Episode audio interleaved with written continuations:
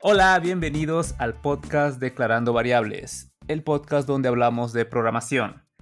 En esta temporada vamos a hablar de algo diferente, algo que ha estado sonando bastante en el mundo de la programación, en el mundo de las finanzas, en el mundo en general, que es el tema del blockchain, de las eh, finanzas descentralizadas, del Bitcoin, de Ethereum, etc.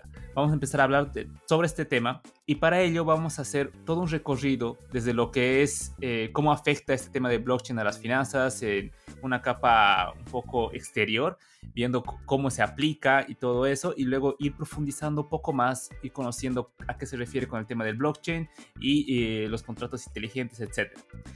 En este episodio tengo eh, a un invitado, un amigo, eh, que él fue una de las personas que nos dio la idea para hacer este, este, este esta temporada. Eh, y él nos va a hablar acerca de lo que es el, eh, las criptomonedas y las finanzas descentralizadas. Él es Javier Mirada. ¿Qué tal Javier? ¿Cómo estás? ¿Qué tal Johnny? Con mucho gusto. bien, primero que nada agradecerte por tu tiempo y gracias por la, por la idea de hacer este, este, este episodio y esta temporada, por darnos esta idea, porque sí es algo que la verdad se está tocando bastante, el tema de, las criptomonedas, etcétera. Entonces, eh, gracias por tu tiempo, igual por brindarnos tus conocimientos. Entonces, antes que nada, Javi, por favor, te puedes presentar, comentarnos en qué trabajas, a qué te dedicas. Sí, sí, claro. Eh, mi nombre es Javier Miranda. Tengo 32 años y trabajo en gestión de procesos y logística en Suez General Electric entre Budapest y Viena, en Austria y Hungría. Normalmente yo me estoy dedicando a este tema de los procesos y he empezado a trabajar, como alguna vez creo que te lo comenté, entrenando sistemas de inteligencia artificial y cosas así, ¿no? Pero de alguna manera ya desde hace un tiempo, sobre todo aprovechando la pandemia, fue que me empecé a interesar eh, por el tema de las criptomonedas, las finanzas descentralizadas y todo esto que tiene que ver con la nueva economía digital, ¿no? Que de alguna manera es un boom de alto riesgo, pero que también puede ser muy beneficioso. Claro, claro, buenísimo. Entonces vamos a hablar un poquito más acerca de eso. Pero antes que nada, comentanos ¿cómo es que te has introducido a, este tema? Porque, eh, eh, claro, sí, ya eh, has mencionado que te ha llamado la atención, pero ¿cuál ha sido tu primer acercamiento? ¿Qué es lo primero que, has visto y has dicho, wow, esto, esto veo que tiene futuro? bueno, mira, es que em, de hecho justamente yo tuve un acercamiento a esto del Bitcoin hace muchos años, la verdad, pero de una manera totalmente ignorante, lo diría yo, porque bueno, yo sabía o supe de Bitcoin y de hecho adquirí Bitcoin el 2012, justamente cuando hice un intercambio a Colombia. Eh, a la época ya en Colombia la gente estaba hablando mucho del tema y yo también como que quería saber, pero como te digo, no porque me interesara como tal, sino como que por pertenecer al grupo, ¿sabes? Y de hecho fue en Colombia donde yo, bueno, tanto ir Bitcoin, Bitcoin, Bitcoin, como se dice vulgarmente, me, me subí al tren del mame y yo quise pertenecer a eso. Y me acuerdo que en esa época eh, se hacían transacciones mediante plataformas antiguas que no sé si ya existen, de hecho. Eh, yo me acuerdo que esta se llamaba Trade Hill, que funcionaba de hecho con el banco. Entonces eh, yo adquirí bitcoins a la época que estaban más o menos a un valor de 12, 13, 13 dólares por, por moneda, más o menos así. Y la verdad es de que no le, di, no le di una gran importancia en el momento porque yo solo quería pertenecer a lo que se hablaba, ¿me entiendes? Porque muchos eh, chicos que conocí en la universidad allá en Bogotá también ya hablaban de criptos, ya habían adquirido criptos en su momento y bueno, eso fue. Y, y, en realidad durante mucho tiempo yo dejé pausada esta situación porque no le puse el interés adecuado. Y no fue hasta el 2017, ya cuando estaba viviendo en Irlanda, que volví a retomar y yo había guardado con suerte mis, mis claves, mis contraseñas y empecé a aprender eh, sobre las nuevas, eh, los nuevos exchanges digitales que existen, donde pude monetizar realmente ganancias, ¿no? El único tema es que yo, por justamente eh, lo que veo es que ingresé temprano, pero también me salí temprano, porque fue el 2018 que 2017, perdón, que, que vendí mis bitcoins. Así que como verás, em, en ese momento realmente yo no tuve una intención de aprender, pero sí puedo decir que le saqué un buen beneficio, eso es verdad. Y en realidad yo empecé a, buscar más información ya de una manera preparada recién entre 2020 y 2021. O sea, son estos dos años que yo empecé a meterle a fondo sobre lo que tratan las criptomonedas y a tratar de entender cómo se desarrollan cada una de estas criptomonedas, cómo se desarrolla el sistema y lo que viene en el futuro. Wow, Wow, tienes un, bastante recorrido y creo que sí es eh, algo que nos atrae a todos. Eh, la verdad me, identifico con eso de querer subirse al barco solamente por porque está de moda, ¿no? Pero ya cuando uno entra ahí ya como que eh, hay mucho por aprender y es bastante interesante. Sí, sí, exactamente. Y como, como contigo nos conocemos desde hace unos buenos años, pues eh, has debido darte cuenta que yo hace tiempo no tenía, digamos, un interés sobre temas tecnológicos, no tenía nada de eso. Y ha sido realmente a través de la experiencia del trabajo, de la misma vida, que me ha tocado también buscar aprender, ¿no? Y de hecho, esto del, del tema de las finanzas descentralizadas y lo que es las criptomonedas, me interesa también como carrera en un mediano plazo. Claro, bien, y hablemos un poco de eso. A ver, ¿qué son las finanzas descentralizadas? Que es, bueno, una aplicación de lo que es eh, el Bitcoin, o bueno, el blockchain como tal, ¿no? ¿Cómo lo definirías? Bueno, en este caso, yo veo las finanzas descentralizadas como una forma experimental de las finanzas, que en realidad no dependen, no dependen de intermediarios financieros que son centralizados, como los bancos tradicionales, las plataformas de intercambio, las casas de, de intercambio justamente, para ofrecer servicios financieros. Eh, y servicios financieros tradicionales como pueden ser la compra, venta de artículos, eh, pagos de servicios, cosas así, ¿no? Eh, y justamente son descentralizadas porque al no tener un intermediario, mm, estas se utilizan con contratos inteligentes, contratos inteligentes que generan valor. Ok. E, en este caso también lo que pasa es que hay que también tomar en cuenta incluso la economía digital que ya la venimos eh, teniendo nosotros hace, hace unos cuantos años. Esta nueva forma de producir y de consumir de manera digital a través de contenido en diferentes redes sociales, eh, consumir a través de, de aplicaciones, la misma programación que, no, que, nos genera, que nos genera nuevos servicios, cosas así, por ejemplo. Claro, entonces eh, eso está bastante interesante. Una de las aplicaciones que vemos bastante o algo que suena siempre cuando se habla acerca de criptomonedas es el Bitcoin. ¿Qué, ¿qué rol tendría el Bitcoin en este escenario o cómo es que se lo aplica? Uh, en realidad el Bitcoin es un mecanismo digital de transacción que ha sido creado ya desde, desde la crisis de los subprimes en 2008, cuando tuvimos esta crisis de las bolsas, ya en 2009 se empezó a implementar la idea de lo que era el Bitcoin y empezó a partir desde, desde ese año a crearse como una unidad de intercambio digital. Em, y este funciona como, como dinero virtual, que no, no, no podemos tenerlo físico ni en monedas ni en billetes, pero es una forma de, generar intercambios digitales y hasta ahora ha funcionado bastante bien, con altas, con, bastante volatilidad, es cierto, pero durante estos años ha generado mucho valor a personas que de pronto eh, tal vez no tenían fe en el proyecto en un comienzo, ¿no? Pero sin embargo ahora es, es, eh, eh, Bitcoin sería la base central por ahora de lo que es el mundo de las criptomonedas y las finanzas descentralizadas. ¿Hay algún escenario de éxito o algún escenario actual en el cual se esté utilizando finanzas descentralizadas? Un poco para ir viendo un ejemplo acerca de todo esto. bueno, eh, por ejemplo, el tema de las finanzas descentralizadas se, está empezando a aplicar en diferentes empresas, en diferentes proyectos, pero aún son modelos experimentales. Sabes, eh, yo compararía la el estado de, de las criptofinanzas en estos momentos como el desarrollo del Internet en los años del 1990, 1995, por ejemplo. ¿Por qué? Porque ya se están desarrollando eh, contratos inteligentes bajo ciertas redes, eh, pero todavía están en procesos de, validación, de correcciones, cosas así. Eh, un ejemplo que te puedo contar es el caso mío dentro de mi empresa. Yo hasta hace un tiempo no tenía una idea clara de lo que es un smart contract. Eh, y de hecho todavía lo voy desarrollando, pero justamente como un proyecto que tenemos en la empresa es crear contratos inteligentes automáticos donde tienen nuestros valores, nuestros, eh, nuestros términos legales, nuestras cotizaciones, instalarlas bajo un contrato inteligente para evitar todo este tema burocrático, todo este tema burocrático de firmas, papeleos, sellos eh, y todas esas transacciones que normalmente se hacen en el mundo real y transferir todo eso a una red digital. Por el momento, eh, vamos a ver si se va a hacer bajo la red de Ethereum o bajo la red de Solana o bajo la red de Cardano, que son cadenas de bloques.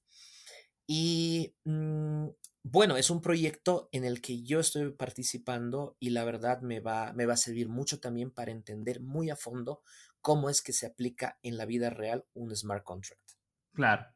Eso está bastante interesante, ¿no? Pero, eh, claro, entiendo que el proyecto está recién despegando y, bueno, todavía les falta mucho para validar y demás, pero en primera instancia, ¿qué ventajas han visto que puede darles eh, ir a este, a este enfoque que tenerlo en, la manera tradicional que lo tienen ahora? La ventaja de los smart contracts es que evita también de alguna forma eh, la manipulación de las personas, porque al ser un smart contract se maneja a través de códigos y los códigos no se pueden alterar a través de una manipulación de las personas. Tú sabes que a veces eh, puede haber eh, temas de corrupción interna cuando se manipulan de forma física los documentos.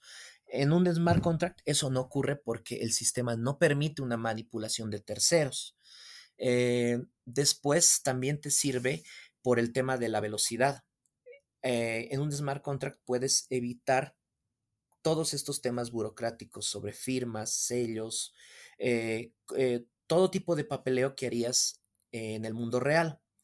Y por otro lado, los smart contracts también permiten que las, al, al, validarse un contrato inteligente, se hace de forma automática y se hace de una manera bastante veloz, porque ya tienes todo el sistema en preaprobación para que se pueda desarrollar eh, tranquilamente. Y bueno, también has mencionado eh, el tema de, o bueno, se escucha bastante igual el tema de Ethereum, el tema de, Solana. ¿En qué se diferencian estos con el Bitcoin? Eh, una de las diferencias podría ser el hecho de que a la hora de minar, Bitcoin tiene un número limitado de, monedas solo existen 21, 21 millones de monedas de Bitcoin que se van a poder minar.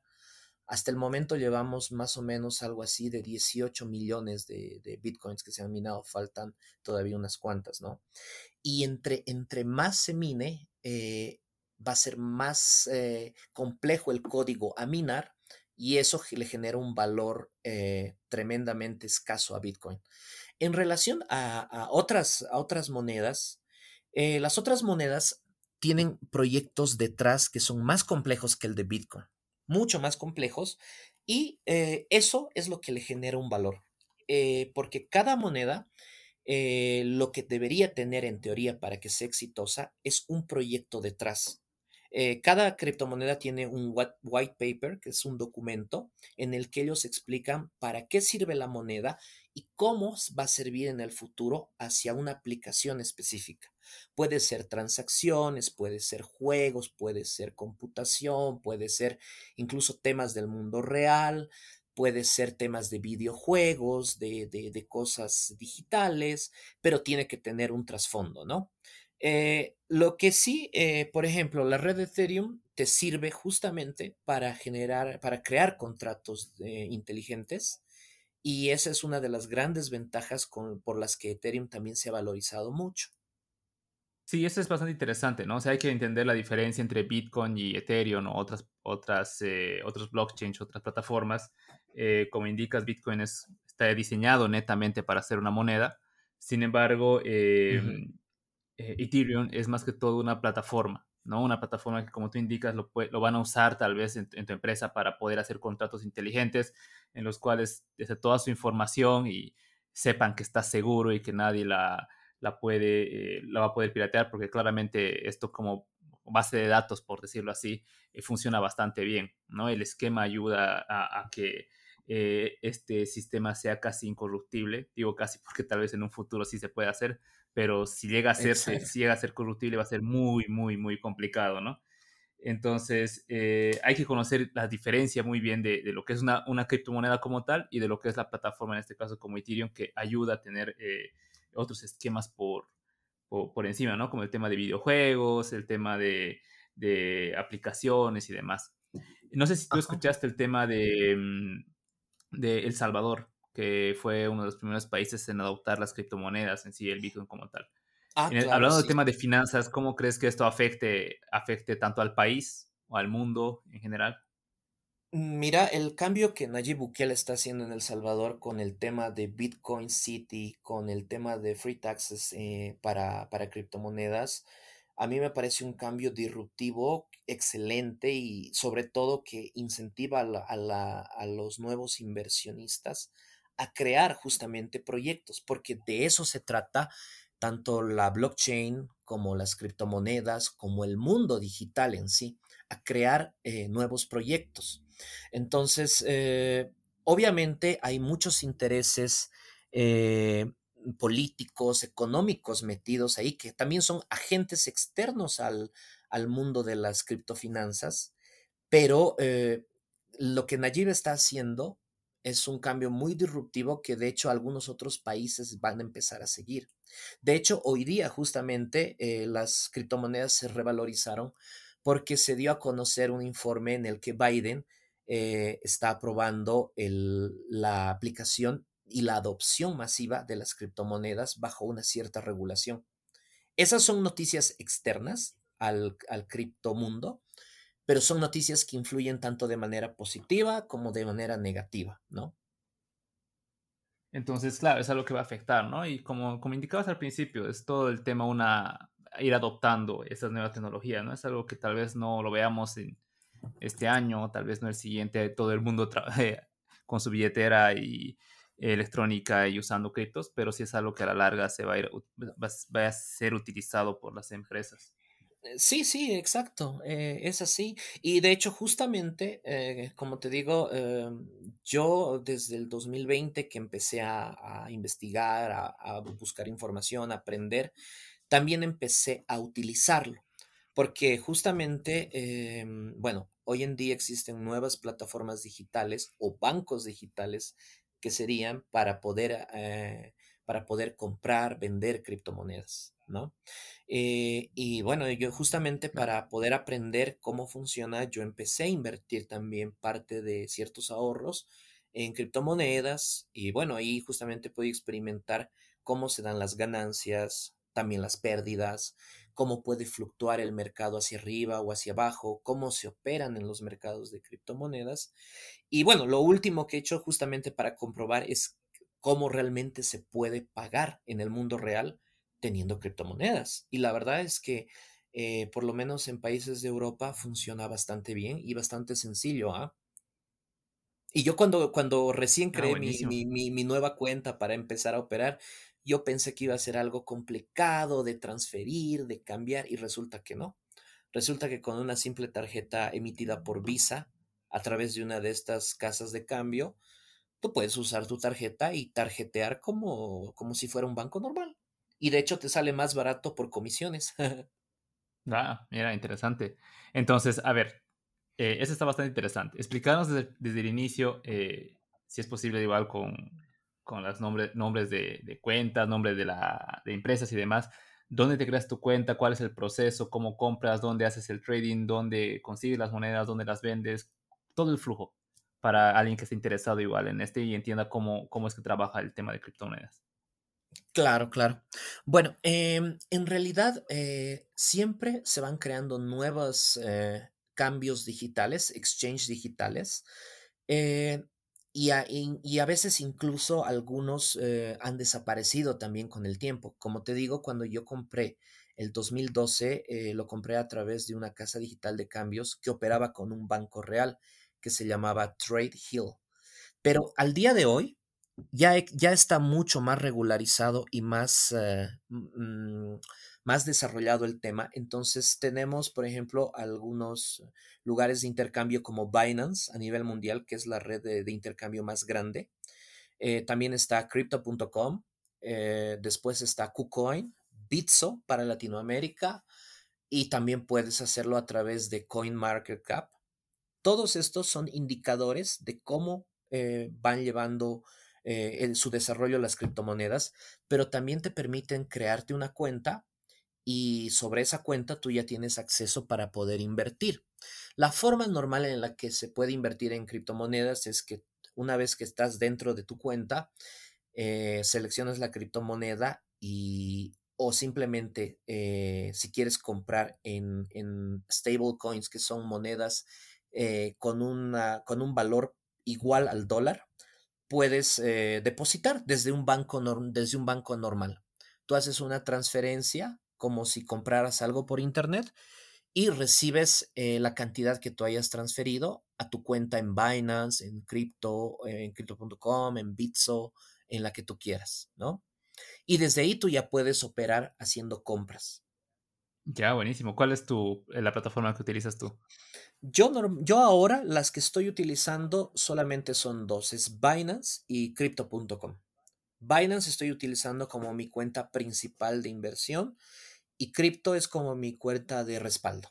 Después, como te digo, hay varios eh, sitios de exchange que son muy buenos también, pero eh, bueno, yo, yo empezado a hacer confianza sobre todo en esas dos, ¿no? Porque tienen una, una buena prospección. Claro. Sí, e, eso como tú indicas es algo un poco de confianza, ¿no? De leer eh, los términos y condiciones de cada plataforma y ver cuál, cuál le conviene a cada uno. Exacto, y además, sabes, también hay que revisar un poco la, las aplicaciones por el país, porque, sabes, em, hay, algunas, eh, hay algunos países en donde no están regulados las criptomonedas, entonces en esos países hay ciertas plataformas que no te lo permiten. Eh, no te permiten operar con criptomonedas porque no están reguladas. Hay otros países en donde no existe una regulación clara, donde sí puedes operar. Y hay otros países en donde las criptomonedas están totalmente reguladas y tú puedes operar e incluso algunos países van a empezar a cobrar impuestos también eh, sobre las ganancias en criptomonedas, ¿no? Eh, como te digo, es un tema que está en constante desarrollo porque se van abriendo cada vez nuevos mercados, nuevos espacios de, inversión para esto. De, eh, yo, por ejemplo, sé que Bitso es eh, el sitio mexicano de intercambios en criptomonedas más grande para Latinoamérica y funciona bastante bien en Latinoamérica. El que, el que yo estoy usando, pero por, por defecto y por convicción, es Binance. Eh, bueno, entonces eso sería todo lo referente a lo que es un poco el cómo, cómo trabajamos ¿no? con lo, tema de criptomonedas. Em, ¿Cómo podrías invertir en en la plataforma de Ethereum como tal. O como has, mencionado hace un momento que hay personas o empresas igual que están invirtiendo en esto. ¿Cómo es que lo hacen? O sea, compran las monedas como tal de Ethereum, por ejemplo, eh, dejando un poco de lado eh, Bitcoin, que es netamente eh, el tema de monedas, como lo habías mencionado, pero Ethereum es más una plataforma. Entonces, ¿cómo es que las empresas o una persona puede invertir en Ethereum como plataforma y no como moneda? Mira, eh, sabes, hay varias formas de invertir, no solo en Ethereum, sino en diferentes eh, criptomonedas o en sistemas financieros digitales. Eh, por un lado, la, forma más sencilla sería mm, la que te comentaba. Em, te creas una cuenta y empiezas a invertir comprando tokens o monedas de, del proyecto que te guste. Polkadot, Luna, Phantom, eh, Sandbox, Ethereum, Solana, Bitcoin. Tú puedes comprar y esa es la forma más sencilla. Después la otra forma sería minando la moneda. Eso requiere bastante energía y máquinas especializadas que te permiten crear la moneda a través de código. Eh, esa es otra forma de invertir Luego, la otra forma sería eh, a través de inversiones institucionales. Inversiones institucionales se refieren a conglomerados de personas o de empresarios con grandes capitales que invierten a largo plazo en un proyecto. Eh, y además, eh, en el caso de Ethereum, Ethereum ya es una red de, de blockchain bastante desarrollada, donde varios desarrolladores, que es algo que tú conoces, eh, pueden crear sus propios proyectos. Entonces, cuando tú ya tienes un proyecto que lo creas en la, en la red de Ethereum, por ejemplo, tú puedes lanzar tu propia moneda, el nombre que le quieras poner, Eh, y bueno, esa moneda de entrada, sabes, va a valer 0.0000001, digamos, pero eh, tu moneda va a empezar a agarrar un valor en relación a qué función tú vas a asignar para que cumpla. Eh, existen algunas monedas, por ejemplo, que les llaman las shitcoins, que en realidad no sirven para nada, como Dogecoin o como Shiba o ese tipo de monedas. Son monedas de broma, pero que han tenido un cierto éxito y que de alguna forma sirven para generar transacciones básicas, comprar, vender, pero no tienen proyecto detrás. Entonces su valor normalmente no debería pasar los centavos o no debería pasar más de un dólar. Pero, por ejemplo, proyectos serios o proyectos con una visión a largo plazo, eventualmente deberían ir ganando un, eh, valor eh, cada vez mayor, ¿no? Y todos esos, esos eh, esas monedas se pueden se han creado muchas de estas, por ejemplo, a través de la red Ethereum, como proyectos separados. Correcto, entonces e, eso es muy interesante eh, lo que mencionas. Hay varias formas de invertir o ser parte de una moneda o de, una, de la parte del blockchain como tal, que sería la, tanto la compra del, token o de, la moneda como tal, em, o también sería como la parte de eh, ir minando, ¿no? Que es básicamente ir generando más eh, contratos inteligentes o más cadenas de bloques para lo que es el tema de la blockchain como tal, ¿no? Haciendo más grande el sistema o los proyectos que van detrás, ¿no? Que son, que son muy importantes, muy interesantes. Pero has mencionado aquí también el tema de la, eh, hablando netamente financiero, has hablado del tema de eh, estas eh, monedas como Dogecoin que no tienen ningún valor. Pero ¿qué hace que ganen valor? mira, normalmente cualquier moneda, sea una moneda con proyecto, con solidez o una moneda que no, eh, siempre está influenciada por agentes externos y por agentes internos. los agentes internos, primeramente, sería el proyecto de la, de la moneda en sí. Eh, no te olvides que esa moneda es simplemente un activo digital que no lo tienes en físico y eso representa algo. ¿Qué es ese algo? El proyecto que la moneda va a cumplir. ¿Para qué va a servir? Entonces, eh, como agentes internos, eh, depende mucho de ese proyecto y su sostenibilidad en el largo plazo. Porque, sabes, en el, en el pasado han existido monedas que tenían un muy buen proyecto, pero de pronto no han sido sostenibles en el largo plazo porque no se han podido adecuar a la nueva tecnología, ¿no? Eh, otro, otro, otro factor que puede influenciar es la competencia. Em, cada vez las, eh, las monedas, las, los criptoproyectos empiezan a ser eh, a tener mejores condiciones para desarrollar su, sistema. Entonces, la competencia que hay entre criptomonedas genera también el, e, valor. Eso también puede ser eh, debido a la escasez de las monedas. Eh, solamente Bitcoin es la única moneda que tiene un número límite. Las demás tienen números infinitos. Pero otras criptomonedas tienen algo que se llama una quema de tokens, que significa que muchos de esos tokens se van destruyendo con el tiempo. Entonces, eso también genera una cierta escasez y eso también le da un cierto valor, ¿no? Entonces, son esos los agentes internos que, influyen en el valor de una moneda. Ahora, agentes externos, eh, agentes externos, un claro ejemplo es lo que estamos viviendo hoy en día con este tema de la guerra en Ucrania. Justamente este es un tema de, es una prueba de fuego para las criptomonedas para realmente ver si las criptomonedas son un buen refugio de valor o no. Eh, situaciones externas como lo que nos ha pasado en la pandemia, problemas con las cadenas de suministro, eh, las crisis políticas, las caídas de la bolsa de valores, lo que dice la Fed, que es la Reserva Federal Americana, son temas netamente del mundo externo y son temas eh, que no tienen nada que ver directamente con, con Bitcoin o con, o con las criptofinanzas, pero aún así son muy influyentes. Porque como vivimos en un mundo globalizado, eh, has debido ver que lo que está pasando en Ucrania está afectando en California, está afectando en Bolivia, está afectando en la Argentina y así en todo el mundo. Claro, sí, sí, eso es muy, muy importante, siempre reconocer factores externos, factores internos, ¿no? incluso la misma, o sea, que como, dice, como decimos, estas monedas que no tienen valor, no tienen un proyecto por detrás, que han sido una broma, simplemente es tal vez moda y por eso la gente empieza a utilizarlas, ¿no? Entonces, en algún momento la moda va a pasar y, y, listo, la moneda va a caer, ¿no? Entonces, es importante conocer todos los esquemas, o sea, entender cómo funciona esto, ¿no?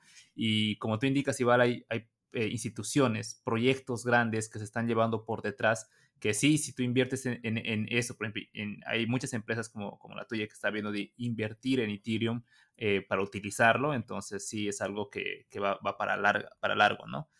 Eh, genial, genial. Eh, muchas gracias por, por esa observación, por esa aclaración, creo que ha estado bastante claro. Mm, ¿Algún recurso o algún lugar donde recomiendes tú aprender o continuar viendo? ¿Cómo podríamos continuar repasando todos estos conocimientos porque sabemos que es un mundo grande y hay que estar actualizado todo el tiempo. Sí, mira, eh, como te digo, yo siento y pienso que el mundo de las criptofinanzas recién está en su, en su etapa de desarrollo. La gran mayoría de los proyectos que tenemos son proyectos beta. Significa que son proyectos que, que tienen fallas y que tienen que tener fallas para ser corregidas dentro de su red. Eh, entonces, eh, aún falta mucho para desarrollar. Y yo creo que los, los mejores puntos para poder informarte eh, sería Binance Academy. Binance no solo es un uh, sitio de intercambios, sino que también tiene dentro de su plataforma un sistema de educación. Independientemente de que tú tengas eh, criptos invertidas o no, tú puedes acceder teniendo una cuenta de Binance al Binance Academy.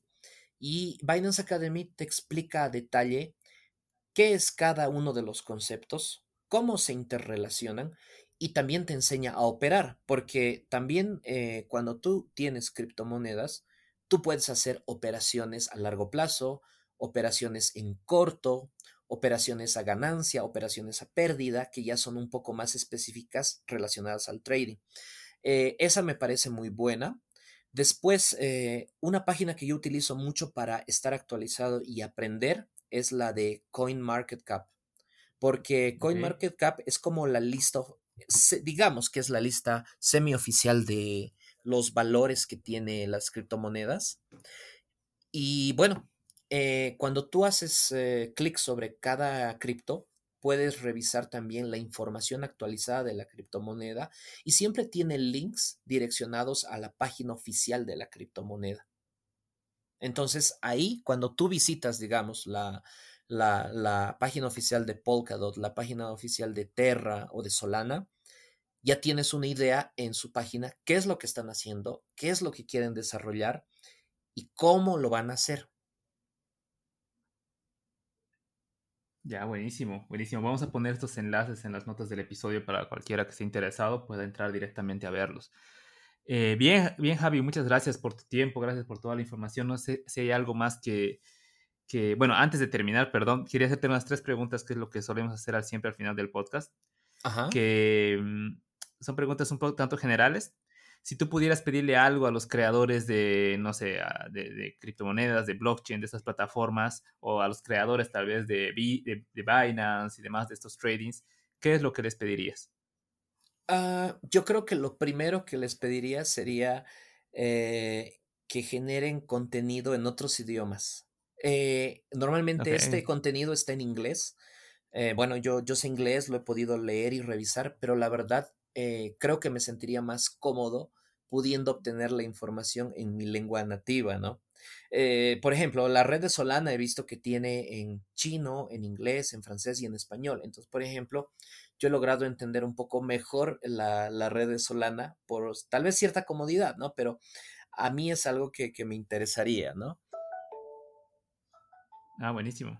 Sí, eso es muy importante. La verdad, he visto comunidades eh, completas de, habla hispana que básicamente eh, se ayudan entre unos u otros por, por el tema del idioma, ¿no? Hay claro, justamente hay mucha gente que está enseñando y aprendiendo porque lo que hacen es interpretar eh, en nuestro lenguaje en español toda la información centralizada que está en inglés, ¿no?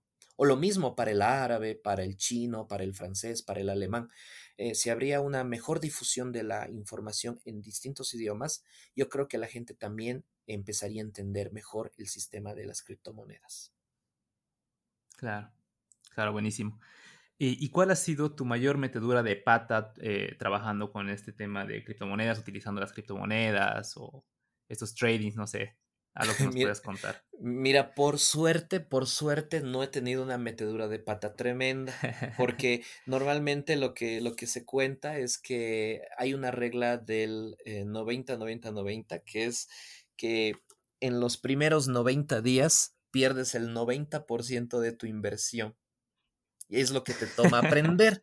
Eh, yo, como te digo, em, no he tenido una experiencia tan mala, por eso es de hecho que yo me animé a invertir, porque yo empecé metiendo 50 dólares, 100 dólares, 200 dólares, y empecé a diversificar en varios proyectos sin saber qué eran los proyectos, ¿ya? Ese es un error mío.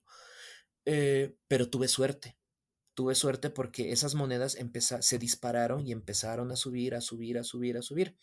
Y eh, como ya empecé a aprender al ver que tenía ganancias, ya, ya estudié, ya entendí cómo funcionaba, no tuve grandes pérdidas, ¿no?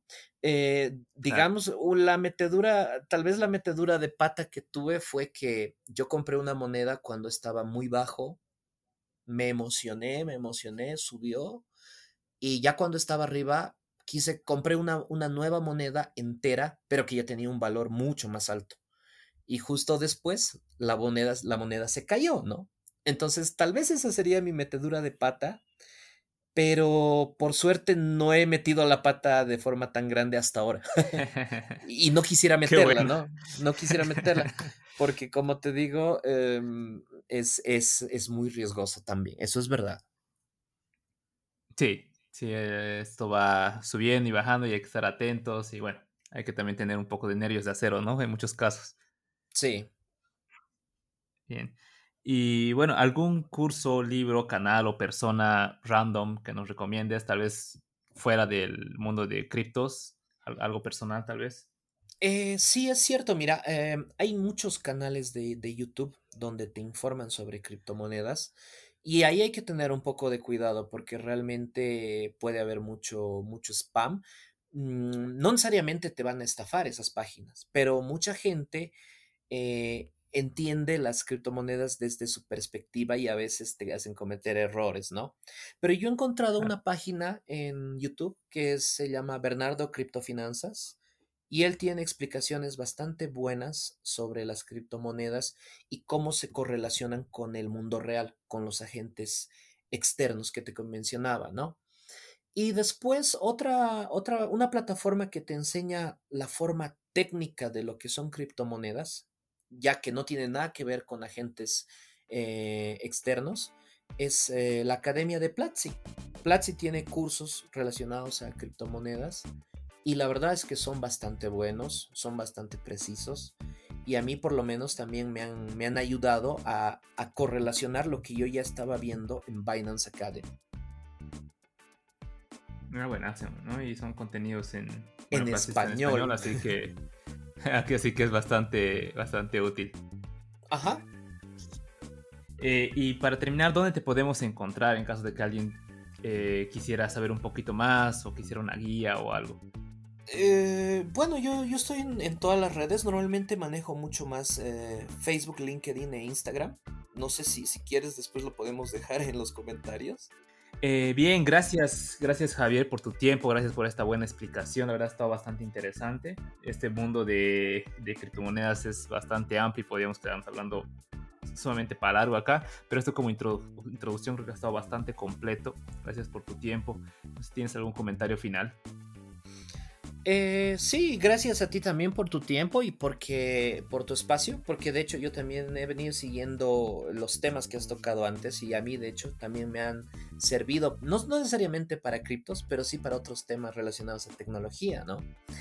Eh, sobre este tema de las criptomonedas, lo que sí yo le recomendaría a las personas es de que si van a invertir, hagan una buena planificación financiera, porque eh, inviertan una parte que no les represente un costo enorme en caso de pérdida.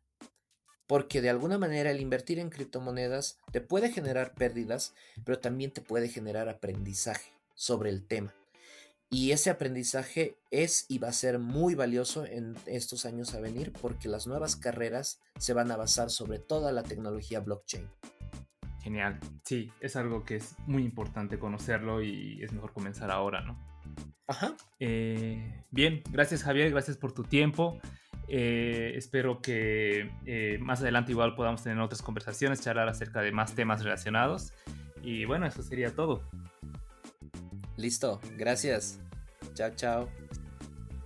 Eh, gracias, gracias por escuchar el podcast. Recuerda que puedes seguir la página Declarando Variables en Instagram y contarme qué te pareció el episodio. Puedes escuchar este podcast en Spotify, Apple Podcasts, Google Podcasts o la plataforma de podcast de tu preferencia. No olvides dejarnos tus cinco estrellas, una pequeña reseña acerca del podcast.